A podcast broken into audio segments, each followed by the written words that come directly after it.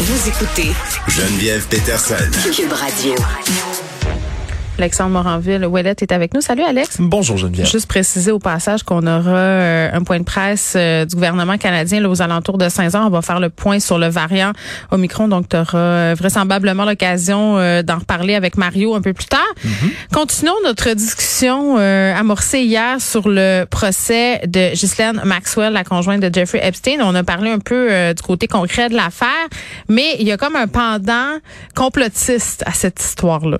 Oui, il y a un pendant complotiste surtout sur le fait évidemment que Jeffrey Epstein, son euh, ex-partenaire d'affaires, ex évidemment conjoint aussi, et selon toute vraisemblance et selon ce que la poursuite a voulu dresser, d'ailleurs hier à la première Mhm. journée du procès qui s'est ouvert, euh, en tant que partenaire qui normalisait ses euh, déviances sexuelles, c'est ce que la procureure au dossier, Lara Pomerantz, a essayé de dresser le portrait d'une femme qui était à la fois une prédatrice sexuelle mais une agresseur elle aussi, hein, même si en ce moment selon les six chefs d'accusation qui sont portés contre elle, elle n'est pas accusée d'agression sexuelle directement. Mais c'est tout de même ce qu'on a voulu amener, qu'elle agressait sexuellement des adolescentes, qu'elle normalisait les, les pulsions déviantes de Jeffrey Epstein. Elle promettait un avenir meilleur aux jeunes femmes, aux jeunes filles qu'elle amenait jusque chez lui, leur promettait l'avenir, leur promettait de changer leur vie à Oui, jamais le vrai pour les agresser. couch, là. Ouais. Exact, exact. Donc, ça a vraiment été terrible. D'un autre côté, les avocates de Maxwell, Bobby Sternheim, entre autres, une des avocates qui a répliqué que sa cliente était une bouc émissaire. Elle a servi une phrase que je voulais, je souhaitais te lire parce que Oui. je crois que ça va t'interpeller. Depuis qu'Ève a été accusée d'avoir tenté Adam avec la pomme, les femmes ont été accusées du mauvais comportement des hommes. Voici la phrase qu'elle a dit hier au procès. Oui, mais non.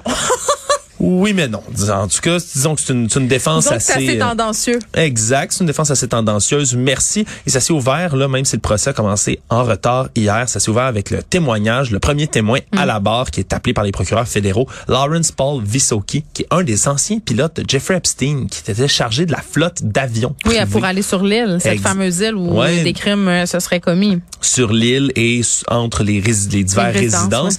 Et il y a même un de ces avions qui était surnommé le Lolita Express en Oh, le des jeunes filles Oui, faisant retrouvait. référence euh, au roman de Vladimir euh, Nabokov sur cette histoire d'amour entre un homme euh, dans la trentaine et une jeune fille prépubère. Exactement. Donc lui, Monsieur Visocki, qui a travaillé pour Epstein entre 91 et 2019, quand Mm. même, il était là extrêmement longtemps, va poursuivre son témoignage aujourd'hui. C'est même lui qui était aux commandes de l'avion lorsque. Jeffrey Epstein a été arrêté Puis pourquoi la complosphère s'intéresse-t-elle à ce procès-là et à la figure de Ghislaine Maxwell? Parce que comme on le dit beaucoup, c'est un couple, je parle bien d'Epstein Oui. et de Maxwell, qui, est, qui touchait des milieux là, extrêmement opulents, des gens puissants. On a parlé deux anciens présidents, entre autres. Bill Clinton, mais, ouais, Donald euh, Trump. membre de la royauté, le Mm. prince Andrew, euh, toutes sortes de financiers, là, de, de, de, de- de directeurs de compagnie, de dirigeants puissants. Bref.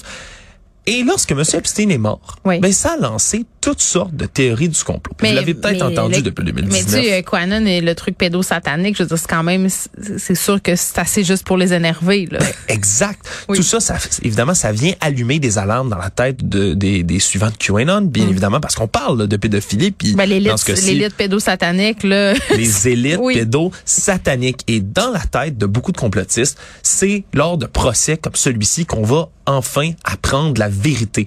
Et là, tous les éléments d'actualité qui peuvent être liés de près Ouais. ou loin avec tout ça vont allumer des alarmes puis déclencher une espèce d'hystérie dans les milieux complotistes et sur les forums. Je vais donner un meilleur exemple. Hier, Ouais, Jack. Dorsey, le CEO de Twitter, Oui. le directeur qui a annoncé euh, se retirer de la compagnie, laisser sa place, blablabla. Mais ça, ça survenait le même jour que le procès Maxwell. Évidemment, le complotiste un se nourrit. plus un? exact. Le complotiste va se nourrir de coïncidences hein, ou de ce qu'il va voir comme des coïncidences. Mais ça, c'en est une grosse. Hier, ça disait, voilà, enfin, il s'en va parce qu'il a peur de se faire accuser par Ghislaine Maxwell comme étant quelqu'un qui s'est rendu sur les îles et blablabla. Évidemment, il n'y a aucune preuve de tout ça. Je sais, ça, ça, peut- ça pourrait être vrai comme ça peut ne pas être vrai du tout.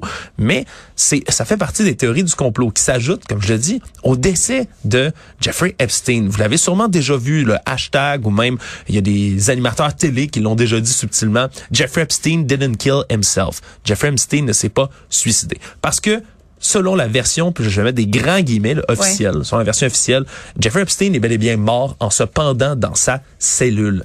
Euh, il y avait- personnes qui pensent qu'il a été assassiné quand même. Ben, c'est. Parce qu'il en savait beaucoup sur justement des dirigeants euh, bon, très, très puissant, qui aurait été peut-être impliqué dans le même type de crime dont il a été accusé. Exactement. Et là, on se dit, mais pourquoi pas? Quelqu'un aurait-il voulu, pas voulu le faire disparaître? Hein? Quelqu'un d'extrêmement puissant, justement, comme tous ses amis. Mm. Et on a parlé, évidemment, là, de la famille qui est toujours ciblée. Puis, dans ce cas-ci, il y a vraiment un lien entre les Clinton et Jeffrey Epstein. On s'appelle Bill Clinton, ex-président, a déjà visité son île. C'est un oh, homme C'est du bonbon à complotisme. Ben exactement. Puis Hillary Clinton et la famille Clinton sont accusés par non seulement QAnon, mais depuis les années 90, d'avoir participé à toutes sortes de, de meurtres, euh, euh, de tueries sordides, d'avoir exécuté des gens qui pouvaient en révéler sur leurs sombres secrets. On se souviendra, je parlais de John F. Kennedy Jr., hein, qui est censé euh, Toujours pas là, hein, lui? Toujours pas là, sont encore à Dallas. Toujours, on vend encore d'étiquettes. Ouais, et les, les gens de QAnon sont encore à Dallas d'ailleurs. Mais euh, lui se serait fait tuer par les Clinton selon cette théorie. Ben c'est ça, mais c'est fou. À un moment donné, il faudrait peut-être s'attarder, Alex, sur le pourquoi.